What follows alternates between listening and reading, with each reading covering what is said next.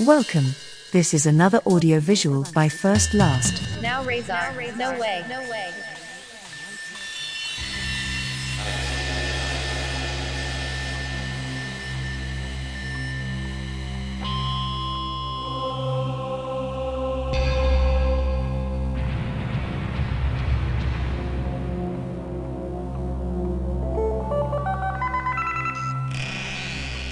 Dog Sava America.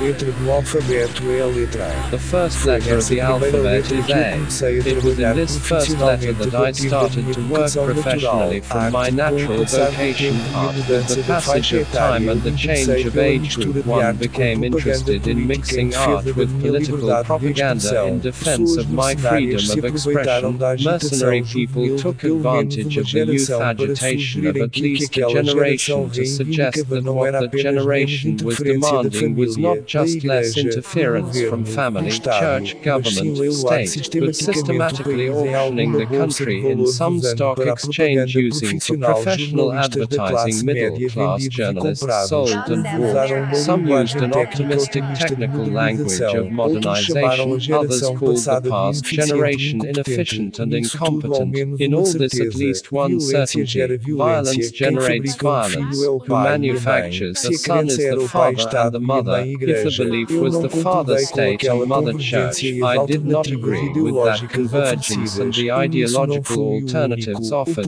and I was not the only one. The politician mentioned in the title of this audiovisual was elected by the electorate and then removed by politicians through voting. After several years he was elected again, but it's not as if nothing had happened. I don't know if it paid off.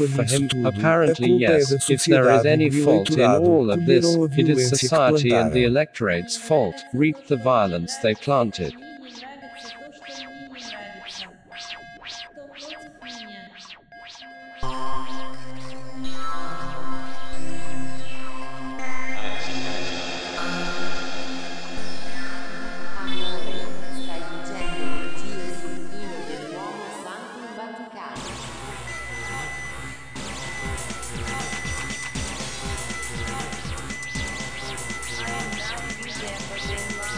Dog Sava America.